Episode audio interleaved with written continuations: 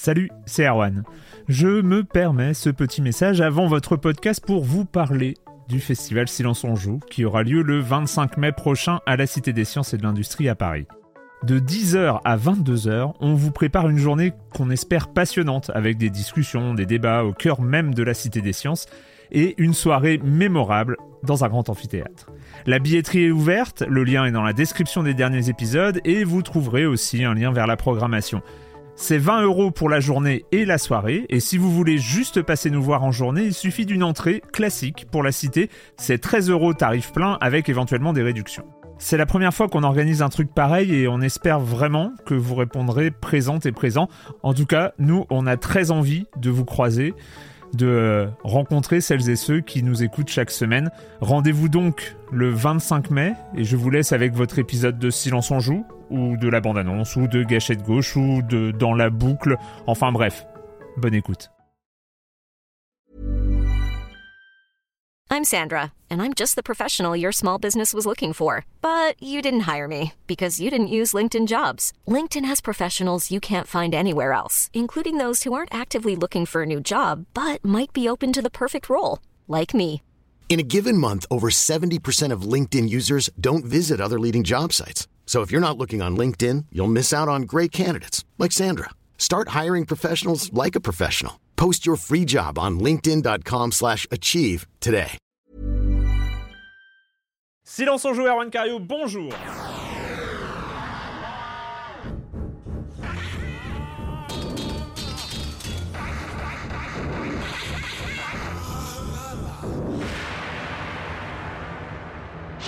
Au programme cette semaine, nous allons parler, oula, un jeu très très attendu, en tout cas euh, dans les forums de Science on Joue, parce que ça faisait longtemps que, que je le voyais passer, Oxenfree. Et puis, alors là, c'est là où déjà rien que sur le, sur le programme, je vais galérer, mais euh, on va parler de Dr. Langeskov, The Tiger and the Terribly Cursed Emerald, A Whirlwing, Whirlwing Haste. J'espère que les gens ont bien noté. Voilà, vous avez noté parce que je répéterai.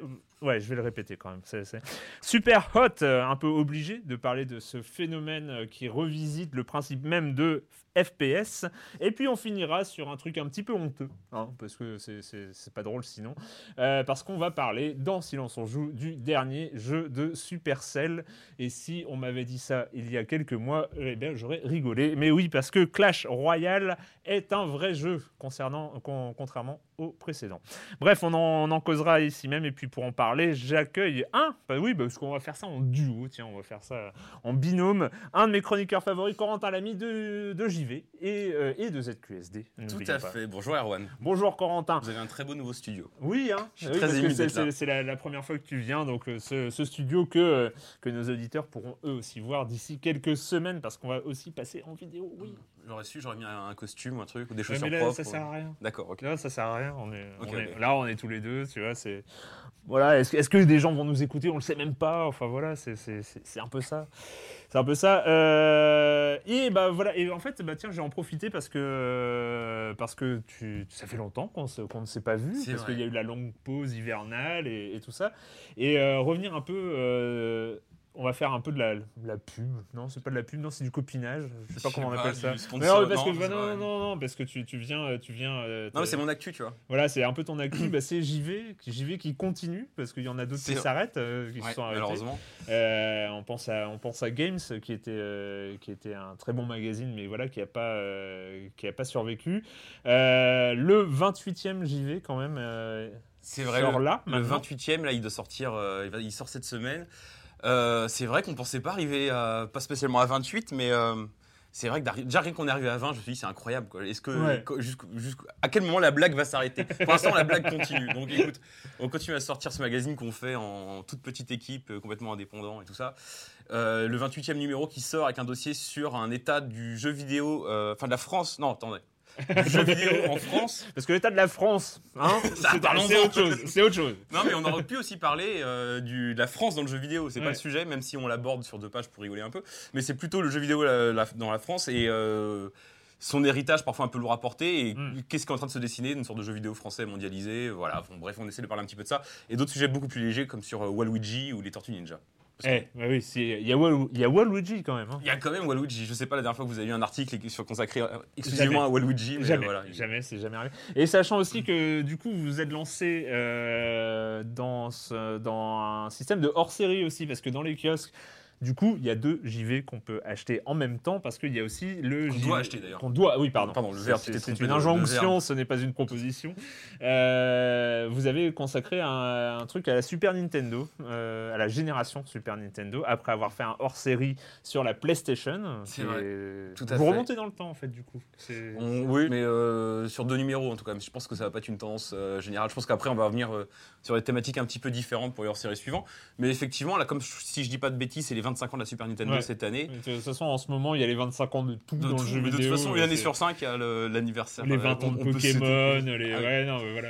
Donc- en fait, on est vieux, donc euh, voilà, on a des anniversaires comme ça maintenant. Bah non, on avait fait un hors-série PlayStation euh, qui avait très bien marché, les gens avaient beaucoup aimé, donc on s'est dit qu'on allait faire euh, décliner un peu le truc. Après, c'est, euh, moi je sais que j'ai pas forcément travaillé dessus, mais par exemple, on a fait appel à, à- il y a une partie de l'équipe qui a bossé dessus. On a fait appel à des pigistes, notamment. Tu parlais de Games qui a fermé. euh, Jérôme, euh, qui était le rédacteur en chef de Games, a, a beaucoup bossé aussi euh, avec nous sur ce magazine-là. Donc il y a des plumes qu'on aime bien et des gens qu'on aime bien, et on est content d'avoir. Et donc, ça, juste, euh, voilà, on est entre nous et tout ça, ça tient la route quand même de, de faire un, un magazine comme ça, de Non, jeux vidéo, un mensuel. euh, c'est Euh, vous arrivez à survivre parce le- que vous n'avez pas de vie en fait. C'est ça, le magazine tient la route. Nous, on tient plus du tout la route. Là, on Ah oui, est, c'est on ça, est à bout êtes- de souffle, on est mort.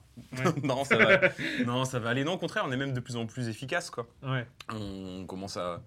C'est un métier de faire un magazine de jeux vidéo. Tu vois, au début, t'as l'impression que c'est juste écrire. Déjà, à la base, t'as l'impression que c'est juste de jouer à un jeu et d'en parler. C'est Ouais. faux. Déjà, nous, on parle très très peu. On fait très peu de critiques de tests. Ouais. Mais euh, c'est aussi une boîte à faire tourner. Donc, c'est un boulot qu'on apprend et tout ça. Mais on s'en sort bien, de mieux en mieux, et on est très content. Ouais, parce que c'était pas évident au début quand même. De... Enfin, on voyait bien la, la- la- la- comment on appelle ça, une proposition, le, le- le côté euh, aller un peu au-delà de, de- de ce que proposait la presse papier. euh. Euh, après, il y, avait déjà Canard PC qui était là, mais sur, sur, un, sur un domaine Mhm. un peu particulier. Il y avait. bah, c'était, ça arrivait à un moment où euh, il y avait eu une sorte de désertification violente de la presse papier en, en jeux vidéo. C'était le moment de, de lancer des nouveaux titres. Et après, Et il y a eu vous un êtes- boom tout aussi violent de titres Ouais. qui sont multipliés. Et, euh, ouais, bah nous, on est arrivé un peu. euh, On a une ligne éditoriale qu'on a un peu inventée au fur et à mesure. Ouais. quoi. Donc dans les premiers numéros, c'est vrai qu'on se cherchait un peu. On était un peu, on essayait un peu. On partait peut-être un peu dans tous les sens et pour voir un peu ce qui marchait ou ce qu'on avait envie de faire et ce qui était possible de faire aussi. Je pense que là maintenant, on s'est un peu resserré aussi au niveau de, de l'équipe éditoriale. On sait un peu mieux aussi ce qu'on fait. Bruno, qui était là, qui est, qui est toujours euh, d'ailleurs le boss de la boîte, mais qui était aussi rédacteur en chef, il avait 12 millions de casquettes. Là, on est vraiment resserré. On a une rédaction maintenant qui est vraiment séparée de la direction de la boîte et qui, Ouais. où on travaille, je pense, de manière un peu plus. euh, avec une vision plus précise de ce qu'on a envie de faire. Et, euh, et, euh, on a une nouvelle formule aussi. Là, c'est, le numéro, c'est le troisième de la nouvelle formule et qui, je pense, qui est plus, euh, un peu plus.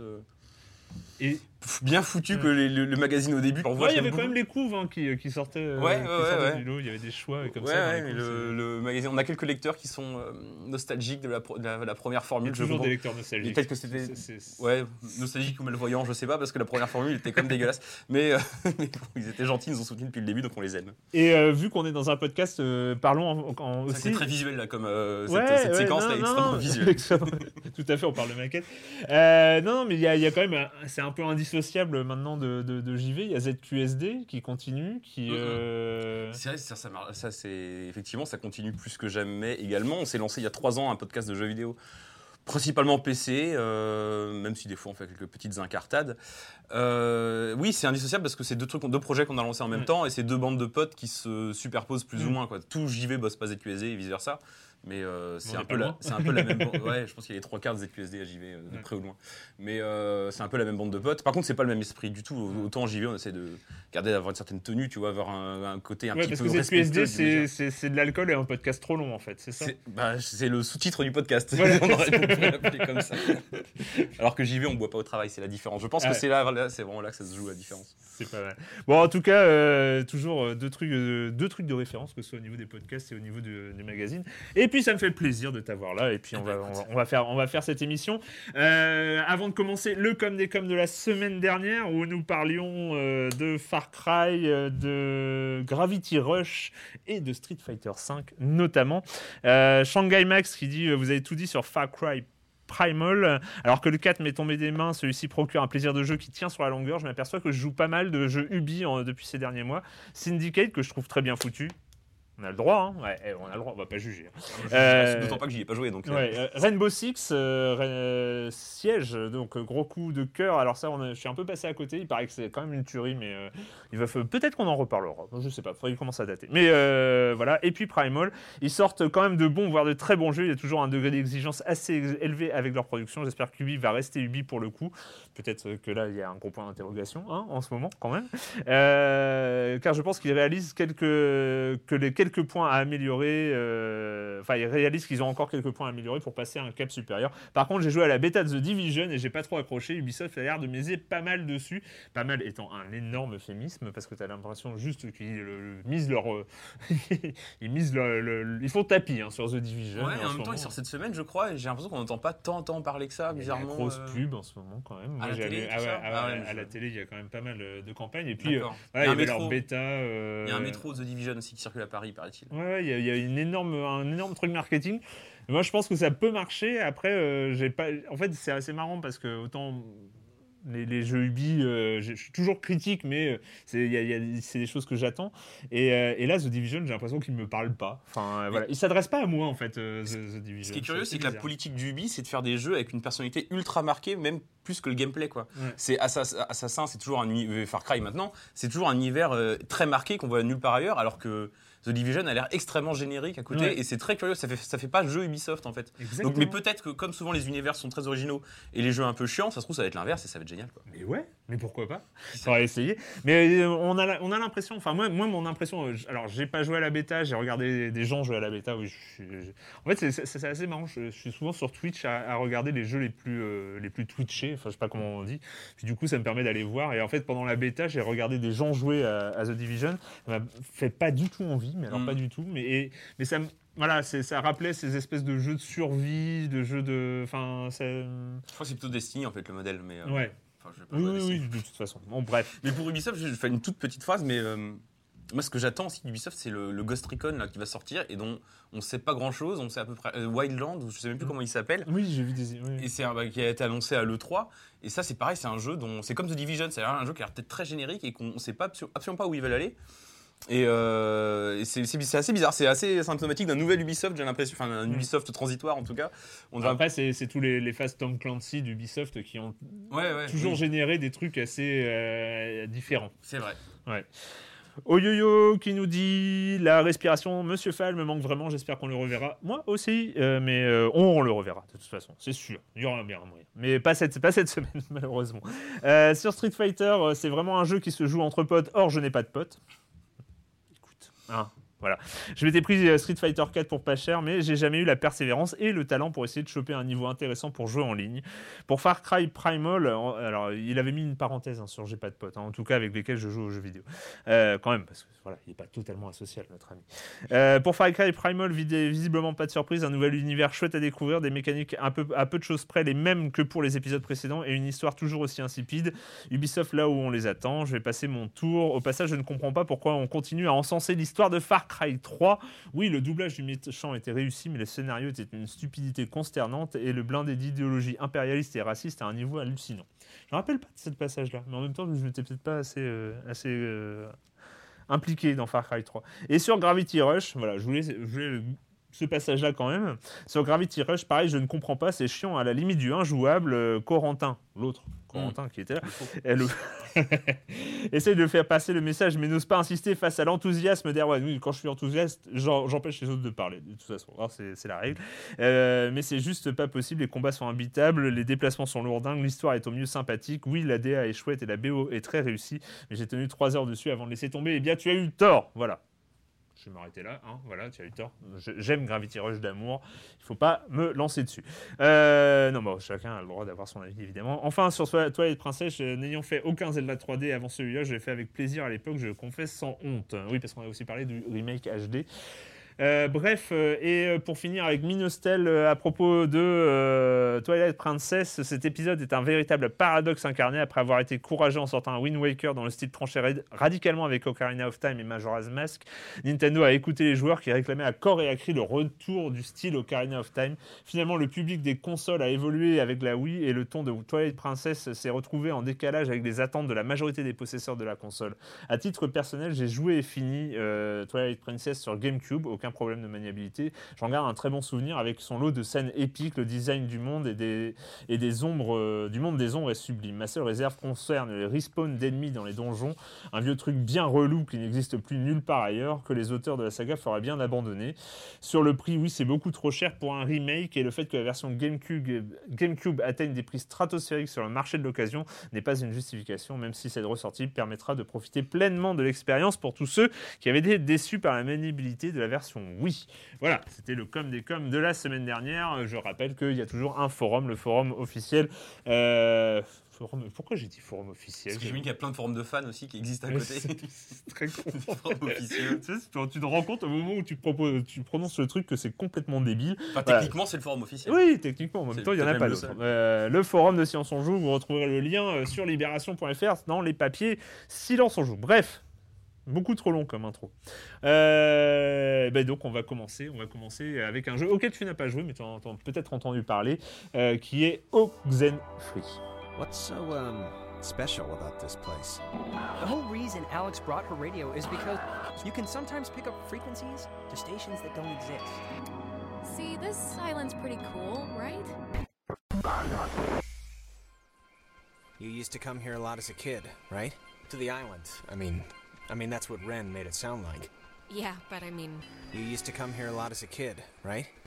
You used to come here a lot as a kid. Something is... Something's wrong.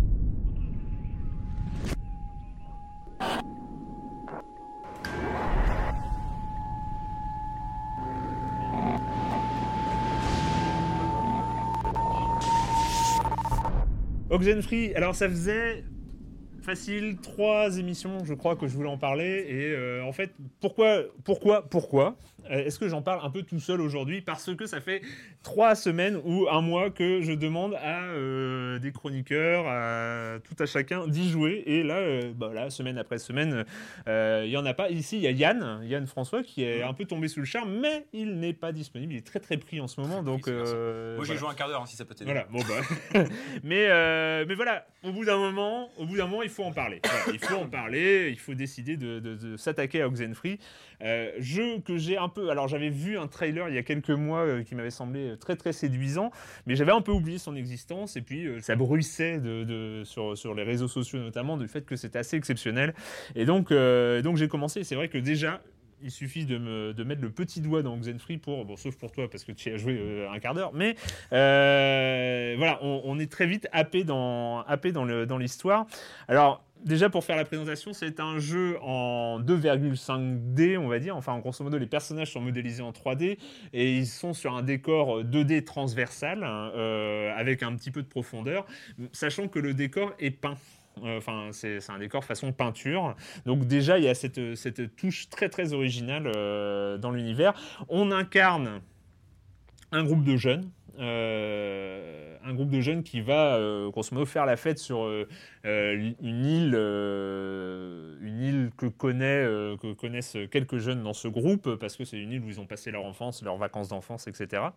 Et donc, on incarne dans ce groupe de jeunes, plus spécifiquement Alex, donc qui est une jeune femme d'une vingtaine d'années, 18, 20 ans, je ne sais plus, je ne sais pas, je ne sais même pas si on connaît son âge exact, et euh, qui vient avec Ren, qui est euh, son meilleur pote, son pote d'enfance, et Jonas, qui est son nouveau demi-frère, parce que les parents se sont remariés. Alors, en fait, ça commence... Euh, c'est le bordel. Ça commence dès, le début, en fait, là où c'est très très bien fait, c'est que, en, fait, il commence à... les personnages commence à parler comme si on les connaissait déjà. Ça, fait très série télé d'ailleurs, en fait, dans les pilotes où euh, on, te, balance dans l'univers avec les personnages qui parlent d'autres personnages que tu connais pas. Mais en fait, c'est un, système qui fonctionne bien parce que euh, même si on comprend pas tout, finalement, on saisit quelques bribes et puis on commence à, co- à- à- à comprendre le caractère des différents personnages. Donc là, on commence avec ces trois personnages qui retrouvent euh, deux autres qui sont déjà sur l'île, qui sont Cassandra et, Lola, je crois, qui sont euh, de- donc euh, deux nanas qui sont là. Et puis là, ils commencent à, faire la fête un peu sur une plage, euh, et puis à boire de l'alcool et à jeter des pierres dans la mer. Alors ça fait pas un scénario, donc euh, évidemment, euh, il y, a ce- truc qui est lié à cette île, c'est euh, que des fois, on capte des ondes radio, de radio qui n'existent pas. C'est un peu, un peu cette légende. Donc voilà, ils vont dans une caverne et euh, Alex, donc notre personnage, a amené une petite radio, donc une radio où on, on peut, euh, on peut euh, euh, Changer de fréquence. changer de fréquence sur la bande FM en fait. C'est ça que hein. j'ai retenu du premier Voilà, quart d'heure du jeu. on peut changer de fréquence. Et puis voilà, dans, dans, dans, cette, dans cette grotte, ben, on finit par capter des fréquences. Effectivement, ça fait des effets bizarres. Et on se pose la question est-ce que c'est un, un, un phénomène géologique? Est-ce que voilà, il y, a- il y a des explications Forcément, il y a une explication. Et, voilà, et, l'aventure commence là. Effectivement, c'est un peu plus surnaturel que ne l'avaient prévu les, protagonistes de, l'aventure. Et puis, nous, on est embarqué euh, dans cette aventure et on est embarqué. Pourquoi? Parce que euh, parce que déjà il y a des dialogues et c'est absolument dingo, c'est que ça n'arrête pas. Les personnages parlent, euh, les dialogues sont d'un dynamisme fou parce que on, on garde cette, euh, il il y a cette logique euh, Telltale, euh, Dontnod, enfin voilà la, logique des jeux d'aventure basés comme ça sur, sur le dialogue. Sauf que là, euh, c'est des petites bulles euh, qui apparaissent au-dessus d'un personnage. Alors de la même manière que les Telltale et Dontnod, si on ne réagit pas assez vite, euh, on- notre personnage ne répond rien et le jeu s'adapte au fait qu'on ne réponde rien. Et puis bah sinon, euh, les, les dialogues se continuent. Et là, il y a une sorte de dynamisme que moi je n'avais jamais vu euh, parce que le jeu est, d'une générosité folle sur les dialogues, c'est-à-dire que ça n'arrête pas de parler dans tous les sens. Et, euh, et tous les perso- et, et tous les- et au début, on est, il y a quand même cinq personnages et donc les personnages parlent chacun en même temps, euh, sachant que là pour le coup c'est visuel, c'est-à-dire qu'on n'a plus cette interface euh, point and click entre guillemets où euh, le jeu s'arrête en attendant ta réponse. Là, il faut pratiquement que tu répondes avant même que l'autre, que ton interlocuteur ait fini de parler. Voilà, tu peux déjà choisir quelle réponse tu vas avoir. Et ça crée une sorte de, rythme euh, limite de série télé. Euh, on est, euh, voilà, on est, on est sur une mise en scène, voilà, sur, sur une, rythme, une rythmique de dialogue qui est, qui est là-dessus. Et en plus, on se retrouve à, enfin, j'ai- j'ai j'ai un peu de mal à, à- à- Tu attends un dialogue de ma part peut-être. Ouais, là, j'ai ouais. l'impression que tu- c'est ça. Non, non, non mais c'est pour dire qu'il y, y a plein de choses qui s'imbriquent très très vite dans Xenfree. D'une part, le scénario lui-même, c'est-à-dire l'avancée dans, dans- dans l'histoire qui, est, euh, qui est assez brillante. Euh, alors, on va pas, je vais pas du tout spoiler sur, sur les événements, mais il va y avoir le surnaturel va prendre de plus en plus de, de place et il va y avoir des effets de gameplay qui vont s'incruster dans ce surnaturel. C'est-à-dire que Oxenfree, alors j'ai pas dit le genre, je l'ai pas mis dans une boîte déjà, mais on est sur du pur jeu d'aventure. Même s'il y a euh, du, fantastique, on n'est pas sur du survival horror, même si l'univers pourrait donner euh, lieu à du survival horror, parce que c'est quand même bien flippant euh, à, à- différents moments. Mais on est sur du pur jeu d'aventure, mais qui est dont l'interface n'est pas euh, c'est- c'est- c'est- on est l'interface c'est enfin le, le visuel est à la limite entre le jeu de plateforme le jeu d'action euh, tout ça alors que c'est pas du tout On euh, pense un peu à... enfin, moi, pour la vue de tournée, on, on pense un peu à The Cave, le jeu de, Oui. De Ron Gilbert, qui, qui, qui a pour le coup est un pur jeu. Enfin, c'est aussi un jeu d'aventure, mais mais, c'est un avec des puzzle mécanismes. game. C'est un puzzle game avec Ouais. des jeux de plateforme, avec des mécanismes de jeux de plateforme. Sauf que là, on oublie. Alors, il y a, y a des. euh, on appuie sur une touche pour monter, pour bouger. On peut bouger des objets et tout ça. Ça fait un tout petit peu penser à du jeu de plateforme. Mais alors là, il faut oublier Mhm. complètement. On n'est pas du tout là-dessus. Il y a quelques mini énigmes, mais qui euh, sont euh, très euh, très sympas. Mais c'est c'est un jeu qui, en plus, qui se consomme sur la durée. En fait, c'est presque étrange. D'ailleurs, euh, je crois que le plus étrange de Oxenfree, c'est qu'on s'attend à ce que ce soit un jeu par épisode. On n'est plus habitué à, à faire euh, un jeu comme ça sur la longueur. C'est-à-dire qu'au bout de 3 heures, 4 heures, on se dit ah bah c'est on va faire une pause et puis on va attendre on va attendre un mois avant que le Mhm. deuxième épisode sorte. Non, c'est un c'est un jeu qui sort en, en une fois et c'est peut-être le truc le plus étonnant euh, sur sur Oxenfree, c'est qu'on on s'attend pas et il est long pour le coup. euh, je l'ai pas fini encore, mais euh, c'est euh, j'ai bien avancé. J'en suis à facile de 9-10 heures, donc euh, c'est vraiment euh, quelque chose qui, qui, qui se savoure et euh, et avec plein de trouvailles, euh, notamment des trouvailles d'aller-retour dans le temps, de, de, loops, ce qu'ils appellent les loops temporels, où on rejoue plusieurs fois la même scène, euh, parce que euh, voilà, l'héroïne est un peu perdue dans, le temps, revient en arrière, refait les mêmes choses, et, ça donne des, voilà, un, parfum inédit. euh, que enfin voilà, qui, sont une de ces promesses de la scène indé, euh, mais qu'on a un peu oublié parce que voilà la scène indé aussi se répète et la scène indé aussi euh, reprend les, des, vieilles formules. Et là bon encore une fois je- on, pense à, Firewatch euh, il y, a, quelques semaines. Ce sont des anciens salariés de Telltale euh, et de Disney pour l'occasion qui se sont barrés et qui ont créé Night School Studio donc qui, qui propose ça. Un peu comme si voilà Telltale avait avait essaimé partout, Mhm. euh, avait essaimé dans Firewatch, dans euh, Oxenfree. Euh, et, euh, et voilà, enfin, euh, encore une fois, j'ai pas encore écrit le papier dessus, donc c'est un autre sujet de discussion. Donc je sais, je sais pas encore trop comment, euh, comment formaliser la, la, la- proposition, mais c'est euh, facile. Moi, ce que je trouve déjà super intéressant, même sans y avoir joué, on pourra jouer à Firewatch et avoir discuté un peu d'Oxenfree avec euh, mes petits camarades. Ce que je trouve très intéressant, c'est que effectivement, on, a l'impression que Telltale a complètement euh, essaimé toute la scène jeux vidéo indé à droite à gauche, parce que, mais et pour le meilleur, parce que euh, comment dire, euh, les jeux euh, Walking Dead et compagnie, c'est des jeux qui, en tout cas Walking Dead saison 1, c'était une proposition super originale. Mais qui étaient prisonnières d'un dispositif de jeu de point and click un peu 3D, bâtard, pas terrible. Enfin, les jeux Telltale à la base, c'est quand même pas des grands grands jeux. À la base, je veux dire, ceux avant, euh, ceux avant Walking Dead, et certains regarderont même avant Jurassic Park. Et c'était des jeux qui étaient vachement prisonniers de ce dispositif, très finalement qui avait plus grand chose à, à- à voir avec le. le- disons, disons que ce qu'ils proposaient n'avait plus grand chose à voir avec le point and click, et pourtant Ouais. ils étaient prisonniers d'un gameplay un peu façon point and click, Mm. avec une, une rythmique, une grammaire qui était un peu, qui avait plus grand chose à voir avec ce qu'ils essayaient de dire. Et ce que je trouve intéressant, c'est que notamment donc dans Firewatch. Et visiblement, c'est aussi le cas dans Oxenfree, c'est-à-dire qu'ils se sont débarrassés de ce qui les retenait un peu dans le passé, Mm.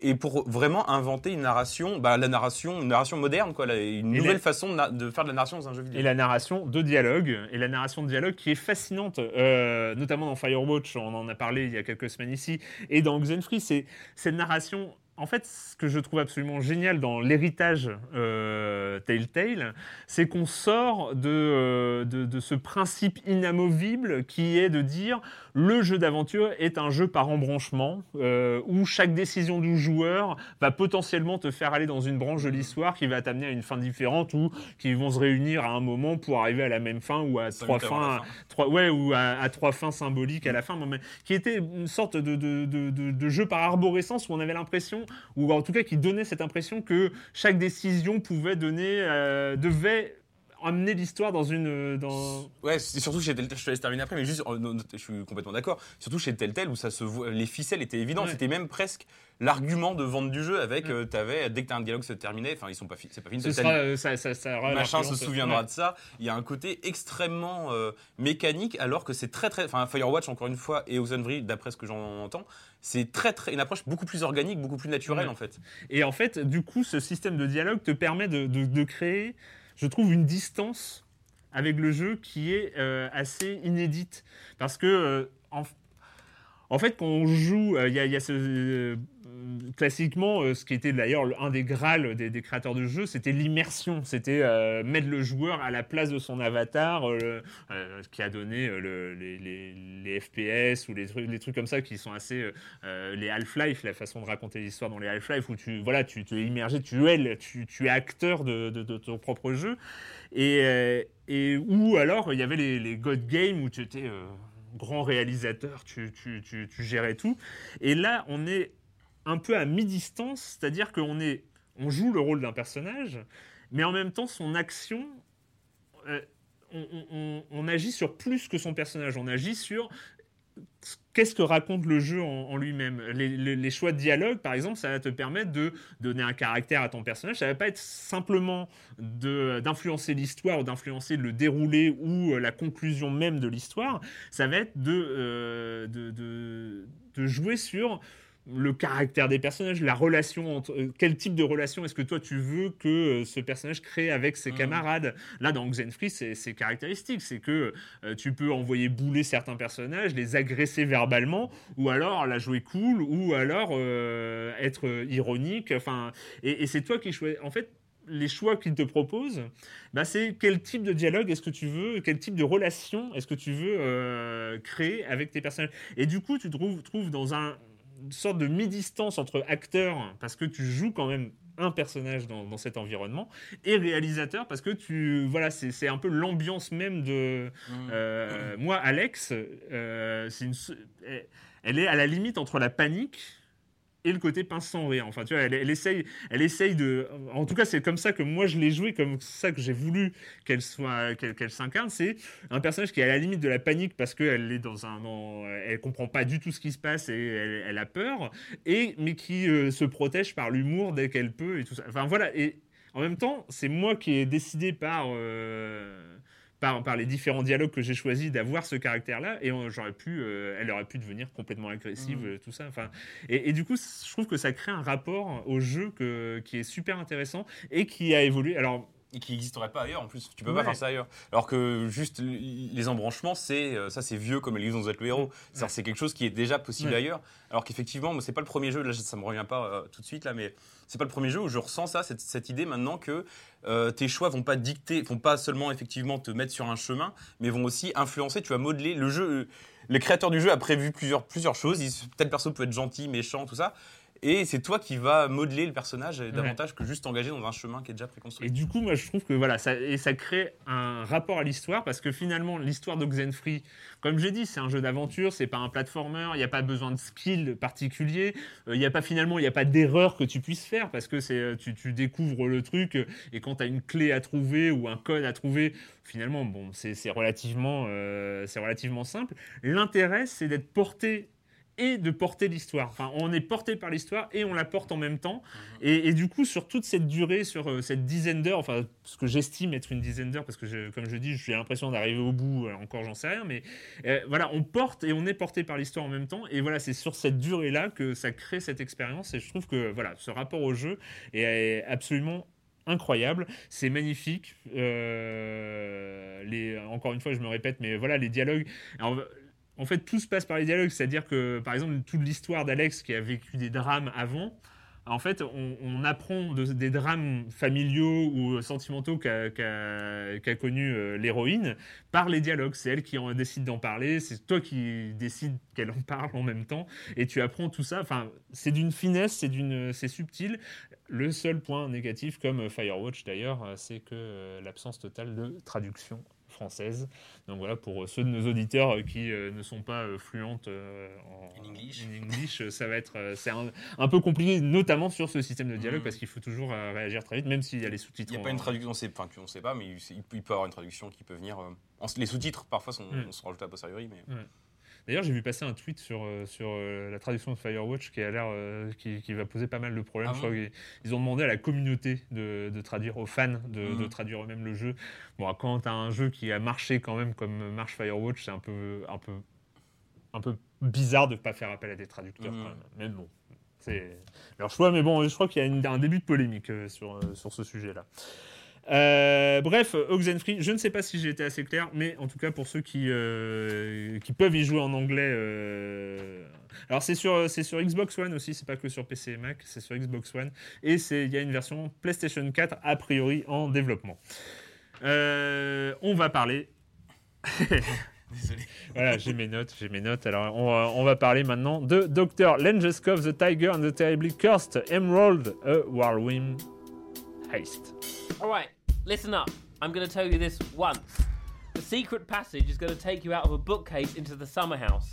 You're going to take a right out of the front door and knock out the guard who's smoking with the rock that you got from the pond. Then you take the key from his belt and open the door to the generator room. And you're going to want to disable the generator as fast as possible because as soon as you trip the breaker, you're going to have to deal with lasers. Then you need to head through the iron gate onto the tree lined walkway, and, here's where you're really going to need to keep an eye out for the tiger. Once you reach the end of the walkway, enter the building and take the elevator down. Yeah, so ride it all the way down to the vault. Now, the thing about the vault is that it's going to be deceptively easy. In, in, the, in the, it looks very easy, but it's actually quite horribly difficult. The vault code, and remember, I'm only going to tell you this once. Is four one seven. Um, don't worry about that. We have a 40 lantern in the ballroom. Can we get somebody on that as soon as possible? Okay, just waiting for a go from Pyro. Do we have anybody in the weather department? No, they've gone too. All right, okay, no problem. Break a leg, everybody. Positions, please. Performance 237. Beginning in 3, 2, 1. Normalement, à la fin d'une- d'un son comme ça, je répète. Tu vois, je, je répète le nom du jeu. Euh, là, je vais juste te dire Dr. Lengeskov. Oui, c'est ce que Euh, j'ai décidé de dire aussi. Voilà, Dr. Lengeskov, euh, qui. euh, Je sais pas pourquoi il s'appelle comme ça d'ailleurs, j'ai toujours pas compris. Enfin, je, Ouais. j'y reviendrai. Est-ce que tu as compris ce jeu d'ailleurs hein? Voilà. Oui, oui, ah, c'est assez simple à comprendre. Euh, je vais déjà rappeler un peu d'où ça vient. Ouais. Si tu... Alors, c'est un jeu qui est développé par un homme qui s'appelle William Pugg, qui, était, euh, qui avait réalisé avec. euh, alors, j'ai pas noté, donc c'est. C'est Davy ouais. Ah, Mm. Redden, bon, bref. Euh, ces deux hommes qui ensemble. En fait, le, le fameux Davy, c'est l'homme qui avait fait le mode à la base qui était connu sous le nom de Stanley Parable, qui était un jeu euh, dans lequel on, est, on jouait un employé de bureau qui, euh, dont la vie était euh, narrée par un narrateur omniprésent. Et ça se présentait sous la forme d'un mode pour Half-Life 2, je crois.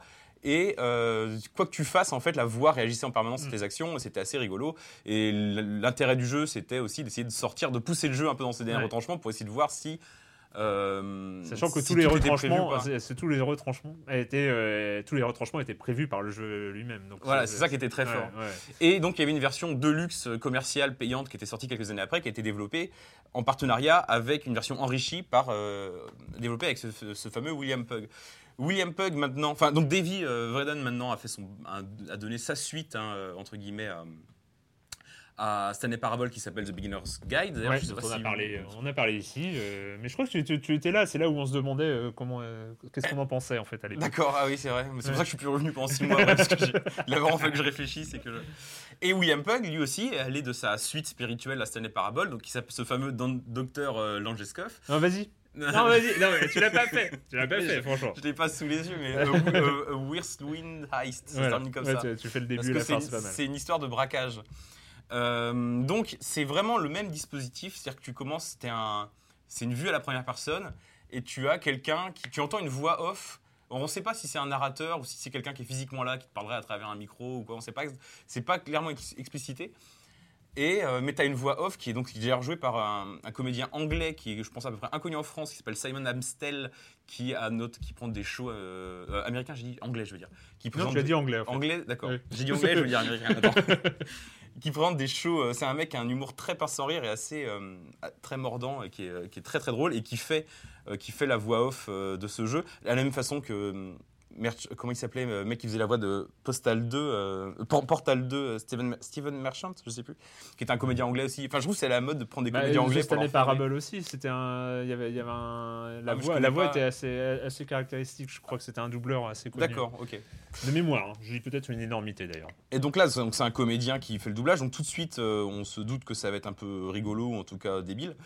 Et euh, le principe du jeu, c'est que tu es dans une sorte de salle d'attente, tu ouvres une porte et tu arrives dans le jeu. Le jeu doit commencer à ce moment-là, mais la voix off te prévient qu'en en fait, il n'avait pas du tout prévu le coup, qu'il y a déjà un joueur qui est en train de jouer et que toi, tu vas devoir patienter pendant qu'il joue à cette histoire de braquage dans un manoir. Enfin voilà, tu, manoir tu verras pas du jeu d'ailleurs. Et donc, tu dois patienter et euh, bah, quitte à quitte à pas perdre de pas perdre ton temps quitte à pas te faire perdre ton temps le, narrateur te dit bah ça tombe bien parce que les personnes chargées de déclencher les scripts ont- sont en grève. Donc c'est toi qui vas t'occuper de déclencher les scripts.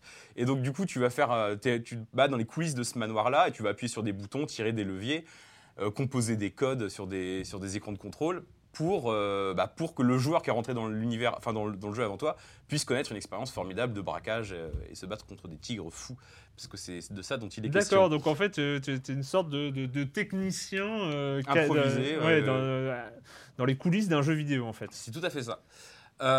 C'est l'expérience de jeu très très courte, ça dure un quart d'heure, 20 minutes. Il est important de préciser que c'est un jeu qui est gratuit. Ouais. Euh, disponible sur Steam, sur Itch.io, sur, enfin, à peu, à peu près partout gratuitement. Et, euh, et à partir de là, le jeu, euh, très- enfin, il est gratuit, il est très court et heureusement parce qu'il montre aussi très vite ses limites, même s'il est très drôle, notamment au début du jeu où on sent bien qu'à la façon de Stanley Parable, ils ont pris soin de prévoir tout ce qui était possible de faire et il y a beaucoup de choses qui sont, Mm. même si le jeu est très petit, très ramassé, il y a partout des, des objets avec lesquels interagir, des feuilles à ramasser, des, des téléphones à décrocher, des affiches à lire et euh, des mugs à, à- à triturer. Et euh, en tout cas, au début, tout est vraiment prévu. À chaque fois que tu fasses, il y a toujours une vanne qui va arriver, qui est assez, est c'est bien écrit, c'est très bien interprété, c'est très drôle. Mais en fait, assez rapidement, je trouve que c'est un jeu qui. euh, et je, je passe directement au point négatif parce que Mm. c'est tellement Ouais. court qu'il y a déjà, j'ai déjà quasiment tout dit. C'est un jeu qui révèle quand même les limites d'un exercice qui est. Et on parlait de.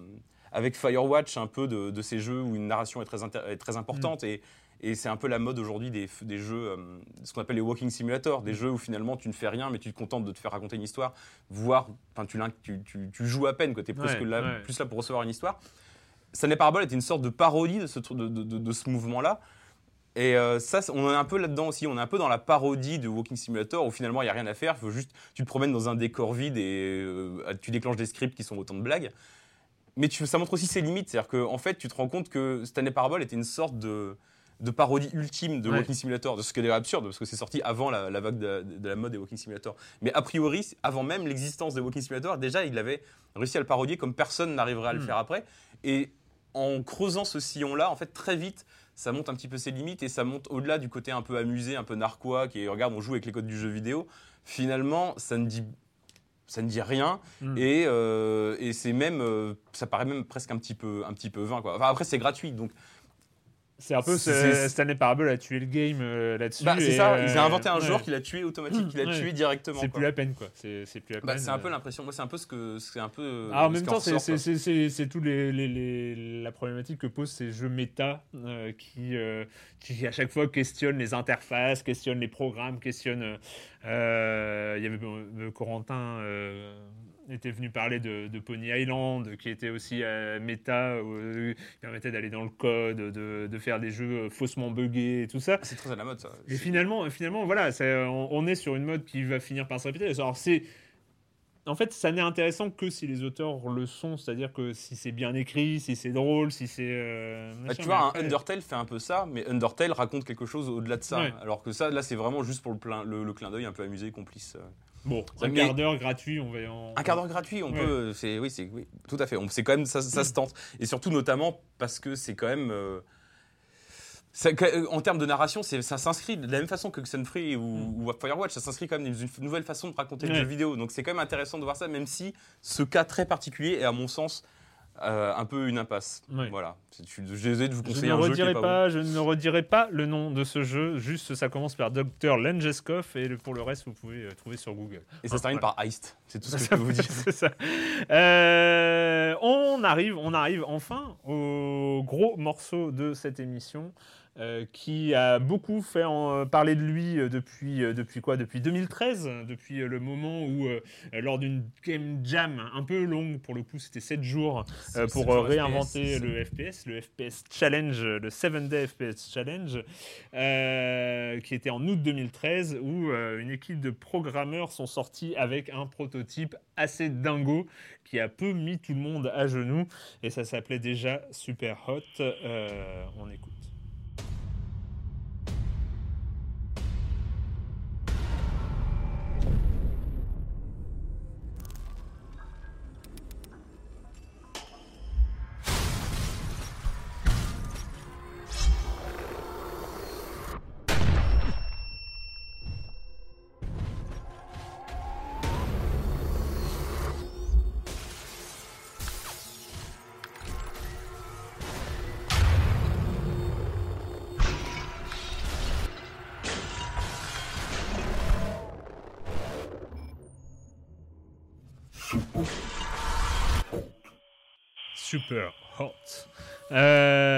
Donc voilà, 2013 et en 2014, euh, Kickstarter, Kickstarter qui a réussi à récupérer 230 000 dollars. On est 14, loin. en- Donc 14 de ma poche. Donc 14 de ta poche. dont j'aurais bien besoin, maintenant j'aimerais les récupérer. S'il vous plaît. Euh, donc, euh, donc succès, bon, c'est pas, c'est pas une, un monstre comme, comme euh, les, les- les millionnaires de, de Kickstarter, mais en même temps, ce c'est pas des, pas des gens qui avaient fait des jeux à succès dans les années 90. Hein, euh, voilà, on part, on part de plus loin, mais quand même 230 000 euros, c'est quand même pas rien et c'est pas évident. Euh, pour la petite histoire, il y a quand même un- une sorte de, de, de- de- gag avec euh, ce, enfin pas un gag, c'est pas le mot- bon mot, je, je sais pas pourquoi, mais d'anecdote par rapport à, à ce Kickstarter, c'est qu'il y avait une tranche dans, euh, parmi euh, celles pour backer le jeu qui permettait aux backers de co-designer euh, un niveau du jeu Super Hot. Et euh, parmi ceux qui avaient backé ce, ce- à ce niveau-là, il y avait Cliff Blazinski, donc euh, ancien de Epic et euh, qui est connu pour avoir bossé sur Unreal Tournament et Gears of War. Et Jack euh, Jazz Rabbit un peu moins, mais Ouais, un petit peu moins. Mais ouais, c'est assez marrant qu'un des grands créateurs comme ça ait mis sa patte dans Super Hot en euh, faisant partie des backers euh, sur, sur Kickstarter. Donc euh, voilà, ça c'est pour la petite histoire. Pourquoi est-ce que ça a cartonné? Parce que déjà dès les premiers niveaux proposés, il y avait ce gameplay absolument dingo et inédit qui est que on est dans un FPS où il faut tirer sur des gens. Jusqu'ici tout va bien, sauf que le temps n'avance que quand tu te déplaces. quand on se déplace façon Bread, qu'il avait déjà fait qui avait fait des énigmes là-dessus. Mais, euh, mais voilà, là on est dans un univers 3D euh, et euh, voilà, dès qu'on se déplace, le temps avance. Donc on voit les balles qui s'arrêtent, on peut les éviter. Enfin voilà, c'est déjà ça que proposait. Elles avancent très lentement. Elles T'as le temps de, t'as le temps de. Moi, j'avais le temps de faire Alta, de regarder mes mails, de revenir. La balle avait avancé d'un mètre. Ah oui, c'est ça, oui. Si tu ne fais rien, les, les balles avancent, avancent un tout petit peu, mais pas, mais pas beaucoup. Mm. En fait, si je me souviens bien, elles n'avancent pas, sauf que quand tu bouges et que tu arrêtes de bouger, en fait, ton personnage a un peu d'élan. C'est l'élan de ton personnage qui fait avancer un Ah peu le temps. Enfin, j'ai lu un truc comme ça. Euh, mais donc là, on arrive avec cette version finale euh, de, de Super Hot. Et enfin, on peut, on peut y jouer tant qu'on veut. Et comment ça marche? C'est quoi les premières impressions, euh, Corentin? Euh, alors les premières impressions, bah, pour revenir, enfin, il y a vraiment deux choses à séparer. Il y a le gameplay, et encore une fois, c'est désolé, c'est un peu, c'est un peu récurrent, mais La narration. la narration du truc. Ouais. Je veux vraiment les séparer. Le gameplay, euh, il peut sembler un peu limité au départ, dans ce sens que c'est vraiment la proposition qu'il y avait. Euh, En 2013. la Game Jam, Ouais. ça n'a pas bougé. C'est toujours un décor très épuré, des ennemis en rouge qui ont l'air à moitié, qui sont des sortes de silhouettes qu'on devine un peu en vert. Dès qu'on leur tire dessus, ils explosent au ralenti dans une gerbe. de- C'est très joli et, et, et- et assez monochrome. Et, euh, et donc finalement, c'est pas, donc faut pas imaginer ça comme un FPS, euh, comme un Doom, un Half-Life, un Call of Duty. C'est davantage des- une succession de scénettes, une succession de quasiment comme des puzzles. Je trouve qu'il y a une approche à la fois ultra violente et ultra cérébrale, comme peut l'avoir Super, euh, Super Hot, comme peut l'avoir Hotline Miami. Ouais. Euh, D'ailleurs, ça me fait penser qu'il y a un projet, il y a un, il y a- il y a un jeu de, il y a eu un projet, je crois, qui est gratuit, disponible gratuitement sur Internet, c'est Super Hotline Miami, je crois, qui mélange les deux. Mais bon, bref, c'est un jeu qui propose une approche où si tu as envie de bourriner et de, de- de foncer tête baissée, mais tu vas mourir si tu fais Oui. ça. Et il faut observer. Faut, faut, faut, comment dire, établir un itinéraire, savoir qui tu vas frapper en premier et quelle arme. En plus, il y a un côté très chorégraphié. Tes armes ont 6 balles, ou 4 balles, ou 2 balles, ça dépend Ouais. lesquelles. Et très vite, ta priorité, c'est plus savoir sur qui je vais tirer, mais où c'est que je vais trouver ma prochaine arme. Ouais. Et donc, tu, tu, tu, tu vas assommer quelqu'un, tu vas, tu vas vider ton chargeur sur quelqu'un, lui jeter, lui jeter ton flingue. Ça va le désarmer, l'arme va voler, retirer, ouais. va voler, ouais, va voler euh, au ralenti dans l'air. et Tu vas essayer de la, la- tu vas choper la suivante. et- Voire même tu jettes tes armes avant qu'elles soient, euh, avant qu'elles soient vides parce qu'il y a du temps de recharge qui est très très pénible, Ouais. le, temps, le, le- le temps pour recharger ses armes. Et donc autant en prendre une nouvelle à chaque fois, euh, comme ça, ça ça va plus vite et on n'a pas le, le temps de recharge. Ouais. Et donc envisager vraiment comme un pur FPS, ça montre quand même assez vite ses, ses limites et sa répétition. C'est vraiment une sorte de puzzle game, enfin un côté un peu plus cérébral que ça. Et ce qui est cérébral aussi, c'est évidemment la fameuse narration du jeu. Ouais. Et ça, c'est vraiment ce que le- ce qu'on n'avait pas vu du tout sur le prototype et qu'on avait vu dès la, la version early, la version early access qui était sortie l'an dernier, si je ne m'abuse. Euh, C'est-à-dire que c'est un jeu qui s'amuse à te, à jouer avec les codes du jeu vidéo et euh, à s'en et à, à- et à les pervertir. C'est-à-dire que très vite, en fait, le, le jeu commence où c'est une sorte d'interface DOS un peu Ouais. euh, à l'ancienne et tu as une sorte de faux- fausse fenêtre de chat qui apparaît et quelqu'un, on suppose que c'est un ami, il vient te voir et dit il faut absolument que tu joues à ce jeu, c'est génial. Et, que- et tu y joues et le jeu peu à peu, à peu se dérègle, ton ami comprend pas ce qui t'arrive et euh, on, on devine qu'on met le doigt dans un engrenage qui est une histoire de hacking que et, et forcément il y a une mise en abîme qui, qui- qui s- qui s'installe et en fait on comprend entre chaque mission qu'il y a un- des choses plus graves que ça qui se jouent et que en fait c'est une façon de, de- en fait chaque mission c'est euh, tu vas hacker finalement un ennemi dont tu ignores tout et dont tu ignoreras tout quasiment jusqu'au bout désolé pour le spoiler parce que c'est contrairement à ce qu'on peut imaginer et c'est ce qui sauve justement le jeu de cette entreprise qui pourrait paraître sinon extrêmement euh, euh, prétentieuse, côté un peu méta, euh, mise en abîme, postmoderne, ce qu'on veut. Ça peut paraître très prétentieux et c'est quasiment systématique. Tu as beaucoup de jeux maintenant qui, qui font ça. Mais ce qui, la vraie différence de, de Super Hot, c'est que à jamais ça se prend au sérieux. Et je pense que c'est vraiment. Ouais, c'est le truc qui sauve un petit peu C'est que. euh, cette narration-là, en fait. C'est, euh, qu'elle elle, reste très superficielle. très superficielle, elle s'en amuse même des fois, je pense. Enfin, il y a le, le- les gens, les, les mecs ont fait le jeu. Enfin, j'ai vu pas mal de gens critiquer le jeu en disant euh, non, mais attendez, on a déjà vu ça mille fois, le jeu qui te qui te fait des clins d'œil, le jeu qui s'amuse d'être un jeu. Mais là, c'est quasiment du troisième degré, si tu veux. C'est-à-dire que c'est Mm. même plus un jeu qui a conscience d'être un jeu, c'est un jeu qui a conscience d'être le millième jeu qui fait ça et qui du coup s'en amuse. Et donc du coup, c'est un peu vain et en même temps, c'est pas prétentieux, c'est drôle. Et surtout, ce qui est délirant, c'est que autant dans les phases Enfin, c'est-à-dire que la, la créativité dont ils ont fait preuve sur les phases de gameplay, c'est la même au niveau de la narration, de la mise en scène entre les missions, que enfin, t'as des, au-delà même de la simple mise en abîme, tu as des idées tout le temps. As, Mm. tout le temps, tout rien que le fait de choisir la, pro- la- la façon de lancer une mission, c'est déjà une idée. C'est qu'il faut, qu'il faut lancer le point exé Mm. euh, qui est sur le bureau. C'est, euh, t'as, tu vas, as des répertoires dans lesquels tu vas aller fouiller. euh, qui vont te, tu vas trouver même des vidéos, des trailers, des, des- des petits jeux alternatifs. T'as, euh, je sais pas, le- quand tu chattes avec l'adversaire, avec ton, avec l'adversaire, avec ce qui est en tout cas au début un ami, tu vas taper au clavier euh, Mm. au hasard et les lettres vont apparaître toutes seules et c'est débile mais c'est plein de petits trucs qui vont euh, enfin la, la mise en, la mise en scène est vraiment se renouvelle en permanence et c'est ce qui te tient euh, éveillé et ce qui te fait aller très vite au bout des trois heures que doit durer le jeu c'est finalement presque moins ces missions qui se répètent un petit peu finalement que euh, les, les 10 000 idées, a les 100 000 idées, les- pas les 100 000, les 100 idées qu'il y a dans, euh, dans la façon de la, la raconter en fait. Ouais, alors moi c'est très très bizarre là-dessus. Sur, sur, euh, j'ai eu l'impression d'avoir deux trucs en parallèle. Euh, deux, euh, deux, deux machins qui se déroulaient en parallèle. Où, euh, euh, et j'avoue que c'est peut-être parce que j'étais. euh, parce que le truc me faisait vraiment triper que euh, la le côté FPS qu'on nous avait vendu, Mm. euh, bah, c'est le. Enfin, c'est vraiment ça qui m'a intéressé. C'est-à-dire que euh, même si les missions sont un peu répétitives, euh, ben, euh, un truc comme Hotline Miami, c'est quand même relativement répétitif. voilà, tu tues des gens et tout ça. Et là, finalement, le truc, bah, ça augmente en difficulté. Bizarrement, c'est assez marrant parce que il n'y a pas besoin, il y a théoriquement pas besoin de skill parce que parce que le temps s'arrête. Donc euh, le temps, en plus le temps s'arrête quand tu fais, quand tu tournes sur toi-même. Enfin, euh, il faut vraiment avancer. Enfin, il faut vraiment appuyer sur euh, les flèches pour que ça s'arrête. Si tu si tu tournes avec la souris, si tu regardes à droite à gauche, le temps ne s'arrête pas en fait. Euh, Je, suis- d'accord, ok.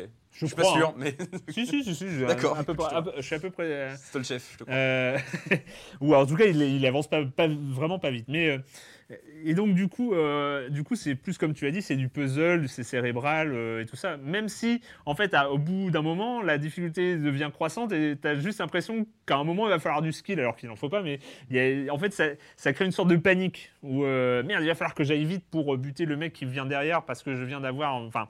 Et, Tu et- peux pas réussir la mission du premier coup. Il Non, faut non, perdre non, et à chaque faut- fois, chaque, faut- chaque faut- défaite, c'est un nouveau problème qui, Ouais. problème qu'il va falloir résoudre. Et, et en plus, c'est assez, marrant parce qu'il y a évidemment, ils ont, eu, ils ont eu la bonne idée naturelle de le faire. C'est le replay de ta mission à, à vitesse réelle, entre guillemets, euh, où tu as juste l'impression d'être champion du monde de Call of Duty, c'est-à-dire, ou de Counter-Strike, où, euh, enfin, tu vois, c'est les mecs que tu regardes en vidéo et tu sais pas comment ils ont fait parce que toi, quand tu joues, tu joues pas comme ça. Enfin, voilà, quand tu es un champion de FPS, lui, il te tire, il te fait des headshots euh, tout Mhm. le temps et tout ça. Et en fait, quand tu vois ta mission faire le replay, tu as juste l'impression d'être hyper bon en FPS. Enfin, c'est. Tu peux d'ailleurs l'exporter en GIF pour le montrer Ouais. à tes amis pour dire regarde comment je suis fort en FPS. Ouais, c'est ça. Mais maintenant, tout le monde le connaît, donc euh, c'est un peu, c'est un peu dommage. Euh, il aurait fallu refaire, pouvoir refaire une skin Counter ou une skin euh, Call of Duty avec tes parties. Là, ça, là, ça viendra peut-être. ouais, ça viendra peut-être. Et en fait, moi, c'est, j'avais envie d'avoir de, nouveaux niveaux. Enfin, j'avais envie euh, d'aller plus loin dans ces niveaux, de connaître un peu la difficulté. Enfin, euh, il y a vraiment des niveaux qui sont pas évidents. Euh, quand tu as des fusils à pompe, des, euh, des fusils mitrailleurs qui arrivent et que toi, tu qu'un sabre au début, et, ou alors il y, a, il y a un niveau où les niveaux qui commencent dans des endroits très confinés où tu as trois ennemis qui sont autour de toi et il va falloir que tu te débrouilles et tu pas d'armes. Mhm. Euh, je trouve ça super drôle. Enfin, il y a vraiment des, des idées comme ça où ils, ils jouent avec ce- cette idée de gameplay qu'ils ont eu à, à- à l'origine. Et il y a cette idée-là, ça, ça a créé la contrainte initiale. Et je trouvais qu'il y avait un vrai effort de level design euh, ou de game design, je sais pas comment, de mélange entre les deux, Mhm. euh, pour, euh, pour justement jouer avec ces codes. Alors en plus, il y a un nouveau gameplay qui arrive hyper loin dans le jeu, euh, très très près de la fin d'ailleurs, euh, euh, qui permet en plus de, faire les niveaux d'une manière différente. Et moi, c'est ça qui m'a intéressé, c'est cette, c'est cette possibilité-là de, s'amuser qui m'a intéressé. Et j'avoue que bah, là où ça passe et où là où j'ai pas envie de leur foutre des baffes, c'est que elle est pas envahissante. Cette, Côté narration. Pardon. Voilà, ce côté narration un peu méta euh, n'est pas, euh, c'est- pas le, le truc le plus envahissant de, de la Terre. Ça va plutôt vite. euh, C'est plutôt effectivement, comme tu le dis, c'est marrant. Euh, Il y, a- Mhm. il y a de l'humour et, euh, et tout ça. Après, euh, après, c'est vrai que moi j'ai été un peu touché par le côté. euh, vous êtes gentil, mais on l'a.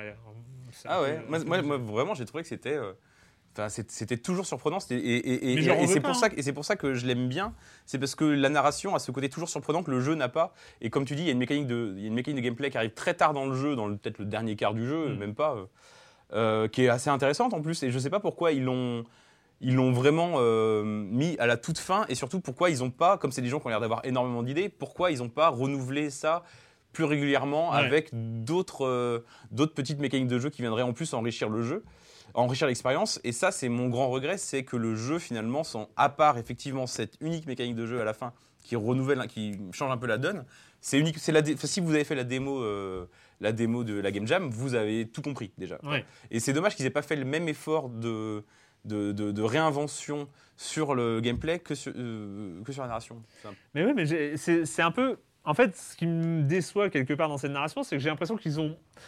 Enfin, qu'ils avaient leur jeu en 2013 et qu'ils n'ont bossé que sur la narration, en fait. Ouais. Et alors que pour moi, enfin, ils auraient. J'aurais préféré avoir 30 niveaux de plus. Mhm. Si tu veux. C'est. euh, euh, Ça m'apparaît bizarre parce que j'ai. En fait, on a- j'ai vraiment l'impression d'une greffe. Ils ont greffé une narration sur un truc qui existait déjà. Mhm. Et, et même si c'est drôle, même si c'est bien amené, même si, comme tu le dis, il y a des idées euh, marrantes à, à- à pas mal de reprises, j'ai l'impression comme, comme si ils n'avaient pas envie de faire. euh, Enfin, c'est comme si ils avaient fait leur jeu de game jam, ça leur avait suffi. Et en fait, bah, on- maintenant on a des sous, on va sortir en version complète, et ben on va s'amuser à faire autre chose. Ouais, ouais, Et, un pour le coup, c'est là, c'est pas ridicule. Franchement, ça tient la route. euh, c'est marrant, comme tu le dis. hein, c'est tout ce que tu as dit. J'ai pas te, répé- euh, te répéter. Mais j'ai un peu l'impression qu'ils sont. Bah, ils ont voulu faire quelque chose au niveau, quelque chose qui était aussi inventif que, euh, que le gameplay pouvait l'être, sans euh, forcément effectivement être lié directement. Et, sans- et c'est vrai que ça donne un peu l'impression d'être deux prototypes de deux jeux différents qui ont été ouais, et mélangés. puis, pour moi, ça fait un peu caprice en fait. Ça fait un peu. euh, Ah ouais. Ouais, on, on est indé, on fait ce qu'on veut, et ben voilà, on fait ce qu'on veut. Voilà, donc on, on vous a, dé- on a déjà le gameplay, on a déjà un truc euh, machin, et ben on, on fait ce qu'on veut. Alors on va faire une sorte de simili jeu d'aventure méta Mhm. euh, qu'on va mélanger, à- qu'on va mélanger au jeu. Et ça, moi, ça, me- ça me paraît bizarre. Alors cela dit, sauf erreur de ma part, il y a des niveaux, il y a, il va y avoir la possibilité de créer, de télécharger, enfin de créer et de télécharger des niveaux de Ça, d'autres utilisateurs, mais Une très bonne nouvelle. mais bon, c'est ce que mais personne ne le fait jamais. Mais Mais si, mais Ah si, bon si. Ah ouais, non, si. Y a des bons. euh, Après, il faut des systèmes de classement de niveau et tout ça. Enfin, autrement, c'est. ouais, ouais, euh, je sais, ouais, je sais pas trop. Euh, donc euh, super hot de euh, qu'est-ce qu'il y avait d'autre à, à dire? Non de rien euh, ça vient juste de sortir et Mm. c'est c'est sur quoi? C'est sur- que sur PC d'ailleurs je ne sais plus j'ai pas, pas- Aucune idée. voilà donc on va pas ah, on va pas sur Steam et GOG en tout cas. euh, Après, je, sur console, c'est très pas. PC en même temps hein, comme comme, comme jeu. Bah, comme tous les FPS, hein, j'ai envie de dire. on va encore se faire des amis et on va finir on va finir sur le côté un petit peu honteux Clash Royale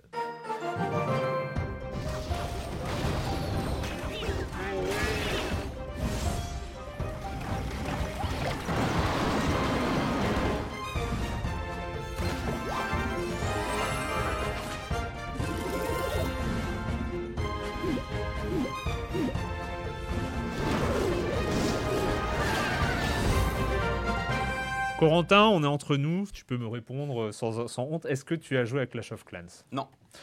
Tu aurais dû, tu aurais dû. Ne serait-ce que pour savoir euh, à, quoi, euh, à quoi jouent ces millions de joueurs euh, qui permettent à Clash of Clans de tutoyer Candy Crush Saga en haut des classements de, d'iOS et de Google Play. Parce que j'ai cassé mon téléphone. Ouais, mais tu l'as cassé hier. Ah oui, c'est vrai, mais Ouais, c'est vrai. C'est pas une excuse. C'est naze comme excuse. Sérieux, non, non, c'est pas bien. Clash of Clans, c'est euh, quand même sorti en 2012, hein, donc euh, t'as as eu le temps. Ça fait, en plus, ça fait pratiquement depuis 2012 que c'est en haut des charts, et ça, pas, ça bouge pas, ça bouge pas. Il y a. Candy Crush, Clash of Clans, Clash of Clans, Candy Crush, et, et tout le reste, ça vient après. Et en plus, comme Candy Crush Saga, Clash of Clans, ça fait, ça pourrit ça pourrit le Google Play et, euh, et euh, l'iTunes, euh, l'App Store euh, de, de, de- de trillions de clones qui en plus marchent aussi. Les Forge of Empire, les Sparta, les machins, c'est de la merde à chaque fois, c'est la même daube, mais ça marche. Donc on pouvait leur en vouloir à Supercell, qui sont les, euh, les Scandinaves, euh, Finlande, Suède, je sais plus. Tout ce que je sais de Clash of Clans, c'est que c'est le seul jeu qui a le droit à des pubs qui ont l'air de coûter extrêmement cher Ouais. à la télévision. Ouais. Plus que n'importe quel triple A. Quoi. Et Boom Beach, Boom Beach, jeu suivant de, de, Ah de Supercell, qui était une sorte de skin de Clash of Clans avec euh, l'armée moderne. Quoi.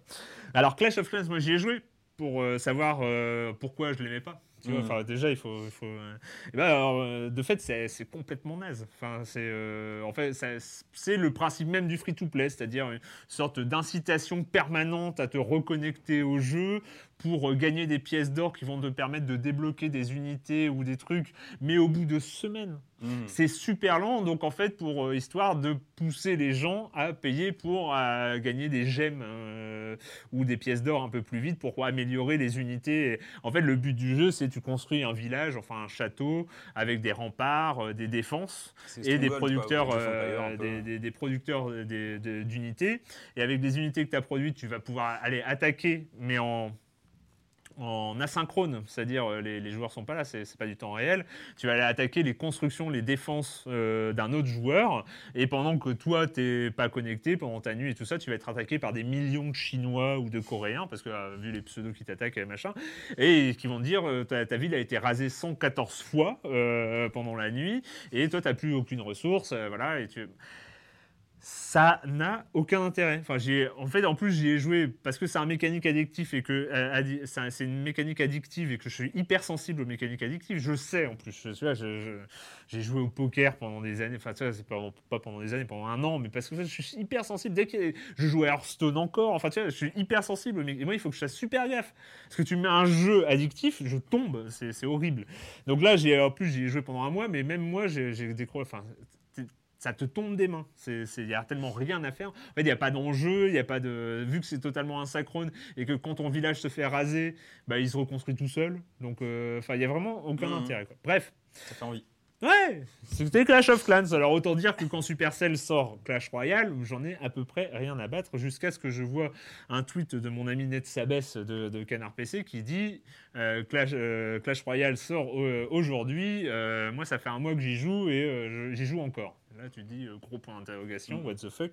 Donc tu lances ce truc et, et ben en fait euh, ça marche euh, parce que sont encore, c'est encore du free to play. Il y a encore des mécaniques qui te voilà qui, qui, qui sont là pour que tu deviennes plus fort plus vite si tu payes mais finalement ils ont réussi à se rapprocher d'un système free-to-play façon Hearthstone parce que c'est du temps réel déjà, c'est tu affrontes les autres joueurs en temps réel et euh, il y a un petit côté euh, carte à collectionner plus un petit côté affrontement en temps réel tactique euh, bah, qui est super séduisant et en plus avec des parties ultra courtes, c'est-à-dire c'est trois- de 3 à 5 minutes maximum.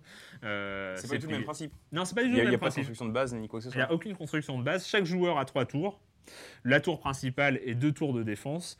Et en fait, on envoie, euh, on envoie ces unités. On a huit unités. On crée un deck, entre guillemets, de, de, de huit cartes. Alors, les cartes peuvent être soit des unités, majoritairement, c'est des unités que tu envoies, euh, des unités soit volantes, soit terrestres, soit qui attaquent à distance, soit en combat rapproché, grosso modo. Euh, soit des bâtiments qui vont produire des, unités, mais plus faibles, mais à la chaîne. Euh, soit des sorts euh, qui sont des sorts euh, genre boule de feu ou, euh, euh, ou boules de feu, enfin voilà, Mm.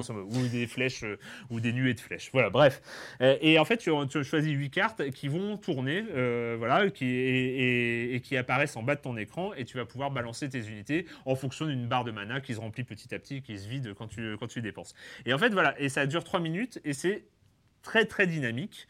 Euh, c'est vachement bien foutu. On, commence à comprendre le principe général au bout de euh, 4-5 parties. Il y a un tutoriel qui est très très bien fait. Et, euh, et en plus, voilà, c'est du temps réel contre d'autres joueurs. Donc pour le coup, euh, il y a un vrai affrontement tactique. Euh, on joue des joueurs, avec des joueurs qui ont notre niveau, qui ont les, les unités avec notre niveau. Donc euh, pour le coup, ça marche très très bien. Et en plus, ça garde le vrai, enfin le seul point positif qu'on pouvait trouver à Clash of Clans, qui était le design et l'animation des personnages. Pour le coup, c'était un truc qu'on pouvait pas leur enlever à Supercell, c'est qu'ils savaient créer euh, des unités, des personnages qui évoluaient, qui euh, bougeaient. D'ailleurs, c'est ceux qu'on voit dans les pubs et c'est une des grosses raisons de leur, euh, leur succès, c'est que le côté un peu cartoon, cartoon un peu bêta, voilà, avec les géants, les barbares un peu cons et tout ça. Mais en fait, ils ont réutilisé ça et donc du coup, voilà, il y a une sorte de recette qui, qui fonctionne vachement bien. Et donc voilà, et j'ai dit du bien d'un jeu Supercell. La prochaine fois, je vais dire du bien d'un jeu Zynga. Et euh, Ah, Ça demande du boulot et du talent de faire un jeu addictif et accrocheur. non, c'est vrai, c'est vrai. J'ai tendance euh, à penser que les mecs dans ces studios-là, c'est des mecs qui sauraient vraiment faire des bons jeux et qui sont obligés de faire des jeux de merde parce que malheureusement, euh.